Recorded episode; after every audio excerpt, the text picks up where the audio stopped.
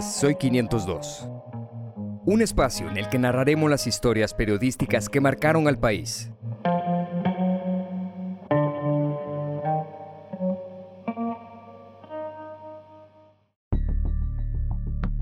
Candidato inesperado. Inesperado criminal. Una ambulancia se abría paso entre el tráfico de la ciudad de Guatemala. En el interior iba un hombre de 30 años. Acababa de sobrevivir a un ataque armado. Los fiscales al procesar la escena contabilizaron más de 40 disparos. Es imposible que sobreviva, murmuraban. En la ambulancia, el hombre parecía desmayado, pero no tenía heridas visibles. El auto de emergencia ingresó a la zona 1. Es sábado por la tarde, no hay paso por ninguna calle en el centro histórico. El piloto toma la decisión de irse contra la vía para llegar al hospital indicado por el herido. Al ser ingresado, lo identificaron. Era Luis Fernando Marroquín Rivera, un político y precandidato a la alcaldía de San José Pinula. Era el tercer atentado contra políticos en ese lugar. Marroquín salió ileso del brutal ataque. No tenía ninguna herida y dijo que había sobrevivido de milagro y porque así lo quiso Dios. Debería haber muerto o estar gravemente herido, dijeron los fiscales. Las sospechas incrementaron y las investigaciones iniciaron. Para entender un poco más qué pasó en este lugar y con Marroquín, hay que retroceder en el tiempo. Bueno, no mucho, solo unos meses. Porque la carrera política de este personaje fue tan fugaz que no duró ni un año. Y pues, luego fue arrestado, procesado y condenado a 142 años de prisión. Pero bueno, vamos por partes. Era febrero de 2011 y vamos a ubicarnos en el municipio de San José Pinola, a 22 kilómetros de la capital y que su nombre significa Tierra de Pinol. Un pequeño pueblo cuya amplia avenida principal da la bienvenida a sus visitantes y que termina por volverse apretado en sus angostas calles. Una mañana de ese mes, los pobladores que se dirigían a sus lugares de trabajo y otros que levantaban las persianas de sus comercios notaron centenares de carteles colocados en cada poste de la calle principal. Era el rostro de un hombre de rasgos desconocidos, pues nadie lo conocía. Luis Fernando Marroquín Rivera, otro político. Sin embargo, la cantidad de carteles pegados, engrapados y clavados era tan exagerada que muchos comenzaron a inquietarse por el ejército de personas que debió realizar dicha faena durante la madrugada, pues nadie recordaba que los carteles estuvieran el día anterior. La estrategia comenzaba a funcionar y Marroquín, en sus primeros días de aparición, logró tener un impacto en las personas. Por aquel entonces, las redes sociales aún no eran muy usadas por los guatemaltecos, pero Marroquín entendía que debía de tener presencia allí, en Facebook. En los días posteriores, en comentarios a sus publicaciones, los vecinos de San José Pinula le reclamaban por la cantidad de anuncios colocados en el pueblo. Incluso un hombre detalló a modo de burla que solo faltaba que pusiera su rostro en las tumbas del cementerio. Los rivales políticos señalaron que él fue el primero en comenzar la campaña electoral en aquel lugar, cuatro meses antes de la convocatoria oficial, las personas y candidatos explicaban que no sabían nada de él, únicamente que era ingeniero en sistemas, tenía 34 años, era evangélico y quería ser alcalde con el recién formado partido político Libertad Democrática Renovada, líder. Marroquín explicaba en su página oficial de Facebook que tenía 8 años de experiencia en apoyar partidos políticos, es decir, que había iniciado a los 26. Pero no era originario de ese lugar. El ingeniero era capitalino, su madre también, pero su papá era de San Raimundo. Algunos vecinos decían que lo habían visto en enero de 2011, un mes antes del despliegue masivo de publicidad. Andaba con guardaespaldas y preguntaba a algunos pobladores qué les gustaría arreglar del municipio. Rápidamente desconfiaron de él. El panorama electoral en el pueblo era complicado, y uno de los principales rivales a vencer era el doctor Augusto Valle, pues este era reconocido en el lugar y era una persona muy agradable. Para ganar la simpatía de las personas, Marroquín rifó 300 celulares. Eran de los baratos, pero los regaló. Además, obsequió refrigeradoras, estufas y bicicletas. Los otros candidatos comenzaron a verlo de reojo, porque tenía dinero y ellos no tenían muchos recursos para competir. En su perfil de Facebook, un vecino le cuestionó si era narcotraficante. Molesto, Marroquín exigió que presentara pruebas. Allí dijo que era empresario desde hacía 12 años, es decir, desde los 22, y que la campaña la pagaba con su dinero. El medio digital Plaza Pública difundió un reportaje en el cual detalló algunas dudas de sus rivales. En aquella oportunidad el medio El Periódico investigó al misterioso candidato y descubrió que era propietario de tres inmuebles ubicados en las zonas 5 y 18 de la capital. Tenía siete automóviles de modelo reciente, todos a su nombre, y era el dueño de la empresa de importaciones llamada BS Consultores y de la constructora Adarsa. Había sido contratada por el Estado para construir cinco estaciones de bomberos municipales. Le pagaron 7.1 millones de quetzales. Marroquín protagonizó un incidente en abril de ese año en el municipio, pues fue captado por vecinos y medios de comunicación cuando arrancaba la propaganda electoral de otros contendientes en San José Pinula. Este quitaba la propaganda de los postes pues tapaban los carteles que él ya había pegado dos meses antes. En medio de esa polémica, alcanzó la cima de popularidad cuando recibió el respaldo de Manuel Valdizón, el candidato a la presidencia del partido líder.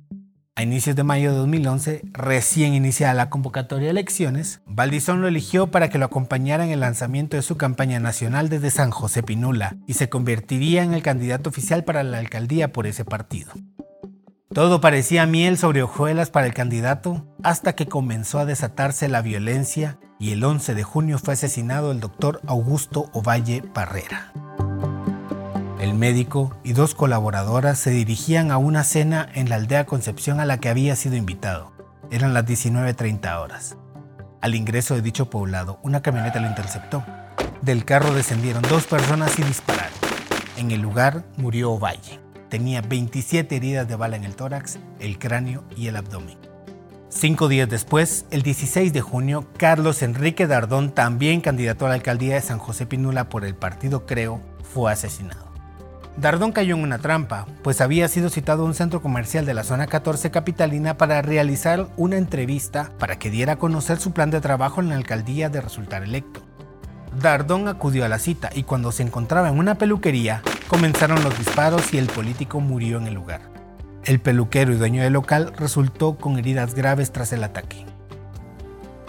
En una semana el temor se apoderó del pueblo y las miradas comenzaron a dirigirse en contra de los candidatos rivales que no habían sido atacados. De quien más desconfiaban era de Marroquín Rivera, pues no solo era desconocido, no residía en el lugar y había dado muestras de tener suficientes recursos para posicionar su imagen. La gota que derramó el vaso de la violencia ocurrió la tarde del 18 de junio, dos días después del asesinato del candidato de Creo.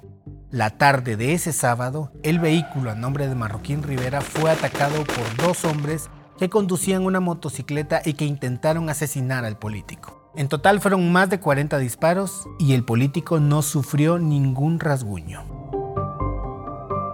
Cuando fue llevado al hospital, Plaza Pública entrevistó a un bombero que participó en el rescate y este dijo que parecía desmayado pero que no tenía heridas visibles. En su Facebook, Marroquín rápidamente dijo que había sobrevivido gracias a su chaleco antibalas que portaba y por la intervención de Dios. En ese momento comenzaron las inquietudes y las investigaciones contra el candidato. Los fiscales del Ministerio Público realizaron las pesquisas en el auto de Marroquín y determinaron que, por la trayectoria de las balas, era imposible que el candidato siguiera con vida. Marroquín dijo que se había inclinado para protegerse y que eso lo había salvado. Sin embargo, la investigación reveló que nueve disparos habrían sido letales para el candidato. Los fiscales señalaron que tres de los disparos fueron dirigidos al asiento del copiloto, donde supuestamente iba sentado Marroquín. Además, otra bala se incrustó en el vidrio delantero del auto. Luego, el atacante se habría movido para disparar en cinco oportunidades en contra del piloto. Por la posición, al menos una bala debió alcanzarlo en la garganta, es decir, Marroquín debería de estar muerto. Para el Ministerio Público no había duda, y luego de tres semanas de indagaciones determinaron que el tercer atentado había sido una simulación. Durante las pesquisas, Marroquín Rivera viajó dos veces a El Salvador. La primera fue el 19 de junio, un día después del ataque. Según declaró, viajó para resguardarse pues temía por su vida. Regresó al país el 20 del mismo mes y el 27 volvió a salir, pero no encontraron registros de que éste ingresara al país en días posteriores. Finalmente, el 5 de julio, seis meses después de que iniciara su meteórica carrera política, fue ubicado en un hotel de la antigua Guatemala. Se pidió una orden para apresurar su captura y así evitar que escapara. Ese mismo día, las autoridades realizaron 27 allanamientos en diferentes partes del país para capturar a sus cómplices. De esa cuenta, atraparon a dos sicarios contratados por Marroquín para asesinar a sus rivales políticos. Luis Fernando Marroquín Rivera y sus cómplices fueron enviados a prisión acusados de asesinato. Las investigaciones del Ministerio Público continuaron y capturaron a más implicados, entre ellos a Manuel Enrique Rodas García, acusado de ser otro de los sicarios. Esta captura fue clave, pues el cómplice no se guardó nada y se convirtió en colaborador eficaz del Ministerio Público en contra de Marroquín. El juicio se realizó entre febrero y abril de 2014, tres años después de los ataques. Manuel Valdizón perdió en segunda vuelta contra Otto Pérez Molina y mientras el militar en situación de retiro gobernaba junto a Roxana Valdetti, Marroquín observaba las noticias desde la prisión preventiva. El colaborador del Ministerio Público durante el juicio reveló un detalle inquietante. Este señaló que Luis Fernando Marroquín Rivera iba en el auto que interceptó el carro del doctor Ovalle y que presenció el asesinato del médico y también estuvo presente cuando asesinaron al candidato de Creo en la zona 14. También dijo que, como las acusaciones se dirigían contra Marroquín, planificaron realizar un autoatentado para desviar la información, pero las cosas no resultaron como esperaban. Finalmente, el Tribunal A de mayor riesgo condenó a Marroquín Rivera a 142 años de prisión. La misma suerte corrieron tres de sus colaboradores que también recibieron condenas de 142 y 140 años de cárcel. Sin embargo, Marroquín Rivera aún sería protagonista de un incidente más. El ex político cumple condena en la granja penal Cantel, ubicada en Quetzaltenango, y durante el 2020, en plena pandemia, ocurrió un brote de contagios de COVID-19 en esa prisión. Marroquín Rivera se contagió y fue hospitalizado de emergencia. Medios de comunicación independientes y páginas en redes comenzaron a difundir la noticia de que Luis Fernando Marroquín Rivera había fallecido por complicaciones derivadas del COVID-19.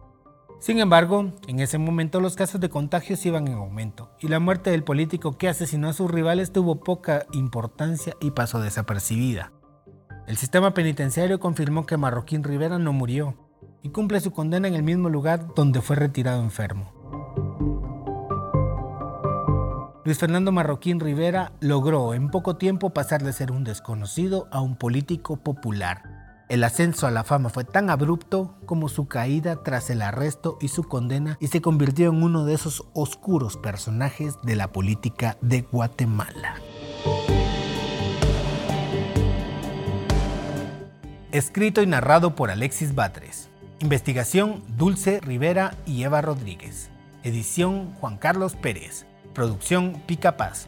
Esta nota fue redactada con información de medios como El Periódico, Plaza Pública y Nuestro Diario. El resto de equipo de Soy 502 está integrado por Selene Mejía, Cindy Alonso, Gustavo Méndez, Jessica González, May Veras, Isabel Díaz Abán, Heidi Loarca, Andrea Llamas, Jessica Gramajo, Dulce Rivera, Sara Brand, Verónica Gamboa, Marilyn Álvarez, Wilder López y Freddy Hernández.